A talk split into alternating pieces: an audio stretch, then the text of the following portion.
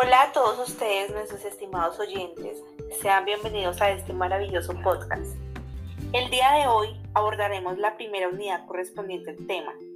¿Qué es la ética? Ediger, cuéntanos, ¿qué es la ética? Claro que sí, Dayana. Pero antes que nada debemos ponernos en contexto, pues el libro Ética para la Empresa empieza haciéndonos referencia hacia esa importancia que tienen las empresas en esta época moderna. Sí, mediante los medios que esta abarca, como lo son, por ejemplo, la producción, los medios de transporte, los medios de publicidad, el medio ambiente, entre otros. Pues este libro se basa en ese concepto de empresa y cómo el quehacer moral se involucra en esta. Y como definición a qué es la ética, el libro nos indica que es un tipo de saber práctico, o sea, es decir, que orienta a la acción. En conclusión, la ética es esencialmente un saber para actuar de modo racional. Ediger, pero ¿cómo podríamos actuar de un modo racional según la ética? Sí, claro, Dayana.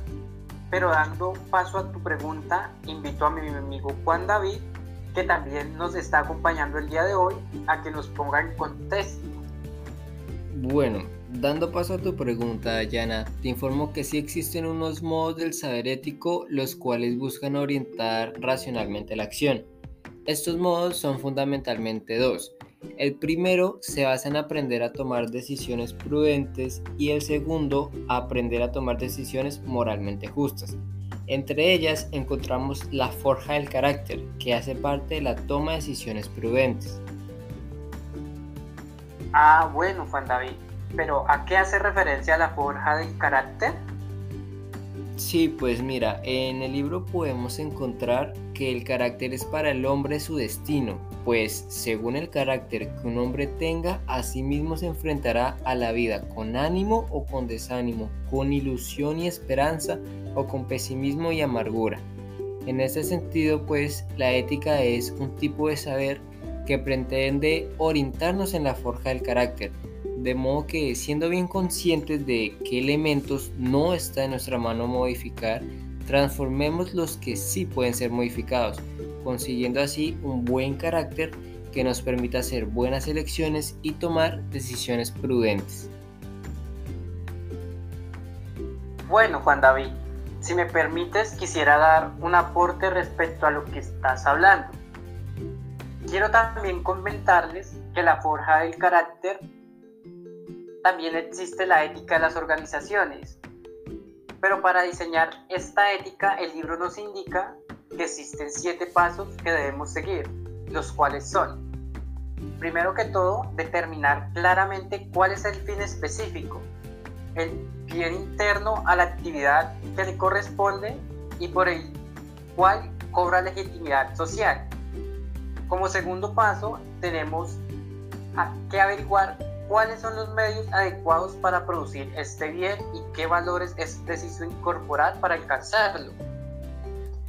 Como, como tercer paso tenemos que indagar qué hábitos han de ir adquiriendo las organizaciones en su conjunto y los miembros que la componen para incorporar esos valores e ir forjándose un carácter que les permita deliberar y tomar decisiones acertadas en relación con la meta. Como cuarto punto, tenemos de que discernir qué relación debe existir con las distintas actividades y organizaciones. Como quinto paso, encontramos que también entre los bienes internos y externos de ellas. Con el sexto paso, debemos tener en cuenta cuáles son los valores de la moral cívica de la sociedad en la que se inscribe. Y por último, debemos tener en cuenta qué derechos reconoce esa sociedad a las personas, es decir, cuál es la conciencia moral alcanzada por la sociedad. Ok, muchas gracias por tu aporte, Ediger, nos fue de mucha ayuda. Para finalizar con tu pregunta, Dayana, el segundo modo del saber ético es el respeto de los derechos humanos desde una moral crítica, la cual se basa en la toma de decisiones moralmente justas. En este modo, se plantea una pregunta, la cual es, ¿cuándo una u otra organización tomarán decisiones racionalmente justas? Bueno, para responder a esta pregunta, no basta con respetar la legalidad vigente, ni siquiera con respetar la conciencia moral alcanzada por una sociedad, sino que es preciso averiguar qué valores y derechos han de ser racionalmente respetados.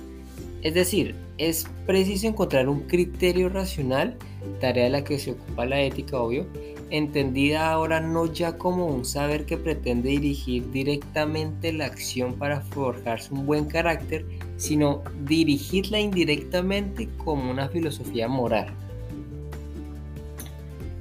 Quiero contarles, compañeros y queridos oyentes, sobre la ética como filosofía moral, moral vivida y moral pensada. La moral y la ética, tal como la hemos descrito hasta ahora, no son un invento de los, filósofos, sino que acompañan a la vida de los hombres desde el comienzo, porque todas las civilizaciones se han preguntado cómo llevar una vida buena y cómo ser justos. Aunque las respuestas hayan sido distintas, la ética como filosofía moral tiene tres funciones importantes. Aclarar, fundamentar y aplicar. La primera es aclarar qué es lo moral, cuáles son sus rasgos. Segundo, fundamentar la moral, es decir, tratar de inquirir cuáles son las razones para que los hombres se comporten moralmente. Y por último, aplicar a los distintos ámbitos de la vida social los resultados de las dos primeras, que es lo que hoy se viene llamando la ética aplicada. Diana, pero ¿y qué es la ética aplicada? La ética aplicada tiene por objeto, en principio, como su nombre indica, aplicar los resultados obtenidos en la parte de fundamentación a los distintos ámbitos de la vida social, a la política, a la economía, a la empresa, a la medicina, a la ecología, etc. Por si al fundamentar hemos descubierto unos principios éticos, la tarea siguiente consistiría en averiguar cómo pueden orientar los distintos tipos de actividad Sí, Dayana. Por último, cabe recalcar que también una ética aplicada a las organizaciones tiene que tener en cuenta la moral cívica de la sociedad en la que se desarrolla, ya que ésta reconoce determinados valores y derechos como compartidos por ella. Gracias Dayana por explicarnos a nosotros y a nuestros queridos oyentes qué es la ética aplicada de igual manera quisiera comentarles para tener en cuenta que existen cuatro tipos de racionalidad, las cuales son la racionalidad prudencial, la racionalidad calculadora, la racionalidad práctica y la racionalidad comunicativa.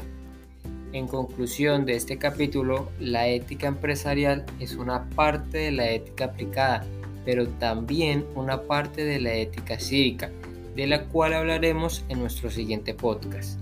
Queridos oyentes, esperamos que este espacio que compartieron con nosotros haya sido de su agrado y nos vemos pues en el siguiente.